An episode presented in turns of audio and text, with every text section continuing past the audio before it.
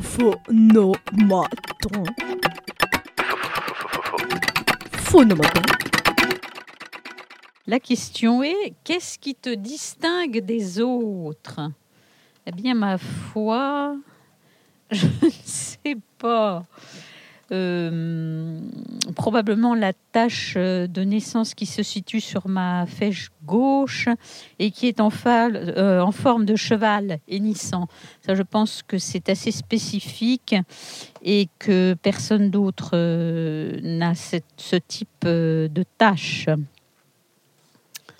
Deuxième question. Que sont devenus mes rêves d'enfant? Eh bien, j'arrive à un âge où de toute façon je les ai oubliés, tout s'efface. Et donc, eh bien, ils se sont effacés, comme, euh, comme tout le reste d'ailleurs, progressivement euh, s'efface.